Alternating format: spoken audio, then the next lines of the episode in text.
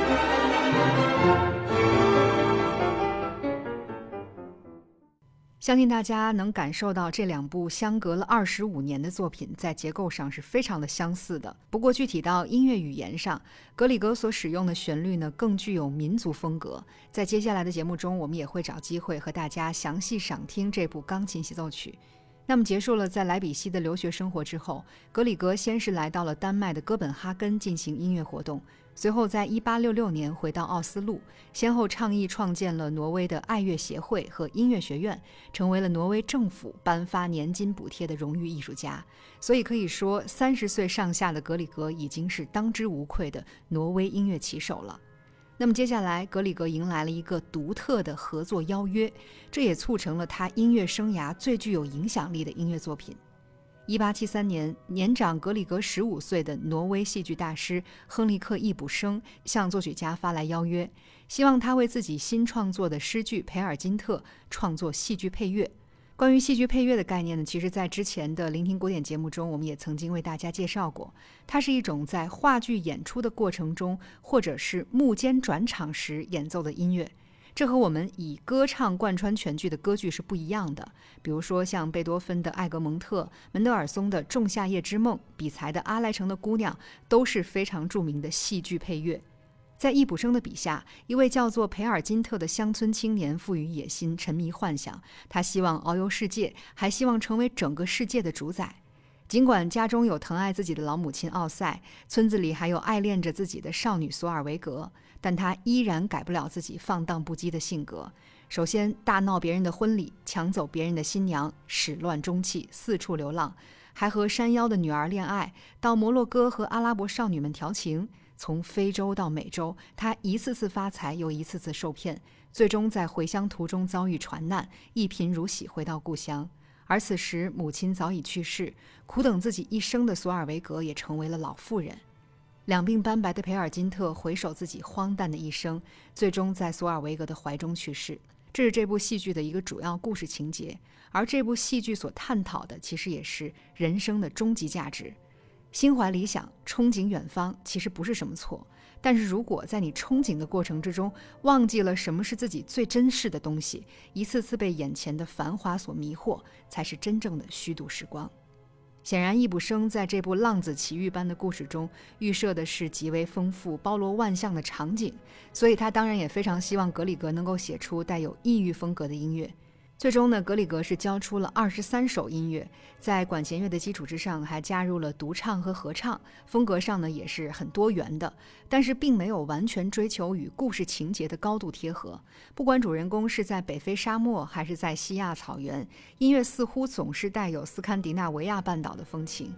佩尔金特在一八七六年首度在奥斯陆上演，反响非常热烈，但还不足以让他的配乐受到乐坛的重视。十二年之后呢，格里格决定完全打破剧中音乐出现的顺序，精选出其中的四首，组成一套纯音乐版本的管弦乐组曲。三年之后呢，又将另外四首集结为第二组曲，终于让培尔金特成为了家喻户晓的音乐精品，逐渐风靡欧洲，走向世界。接下来，我们就来听听第一组曲的第一首晨曲吧。这已经是原剧中第四幕的音乐了。在美洲发了大财、成为富商的培尔金特来到了摩洛哥。一天清晨，他幻想着在沙漠中建立以自己名字命名的王国。可这段音乐非但没有什么北非风情，不会令人联想到炽热的沙漠，反而仿佛是在挪威的清晨。因为当我们听到长笛、双簧管吹奏的主题是很清新的，弦乐的呼应呢，也仿佛是壮丽的日出。简单旋律的不断重复，五声音阶的巧妙运用，让这段音乐带着浓郁的东方色彩和民歌特质，令人百听不厌。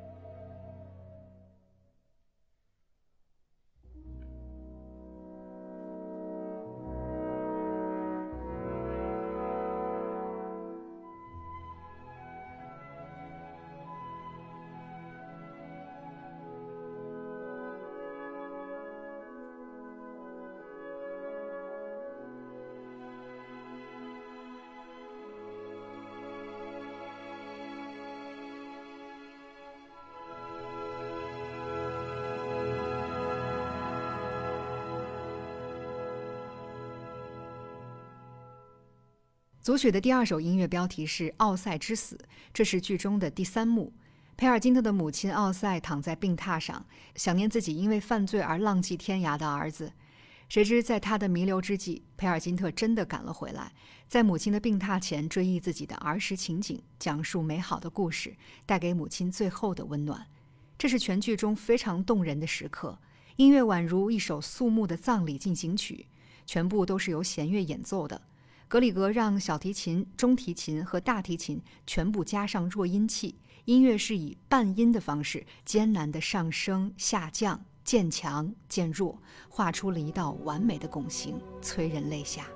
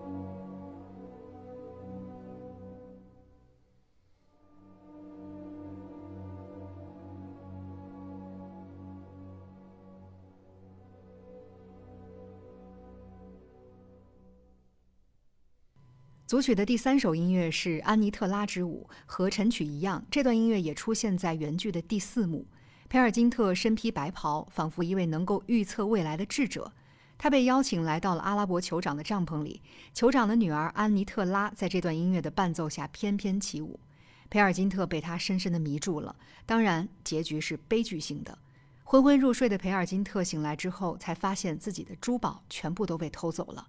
在这段所谓的阿拉伯音乐中，格里格竟然使用了波兰的马祖卡舞曲节奏，但是又配合上了俏皮魅惑的半音旋律，以及弦乐拨奏和三角铁的敲击，并且呢，不让听者感到违和与意外，确实是大师手笔。我们一起来听听看。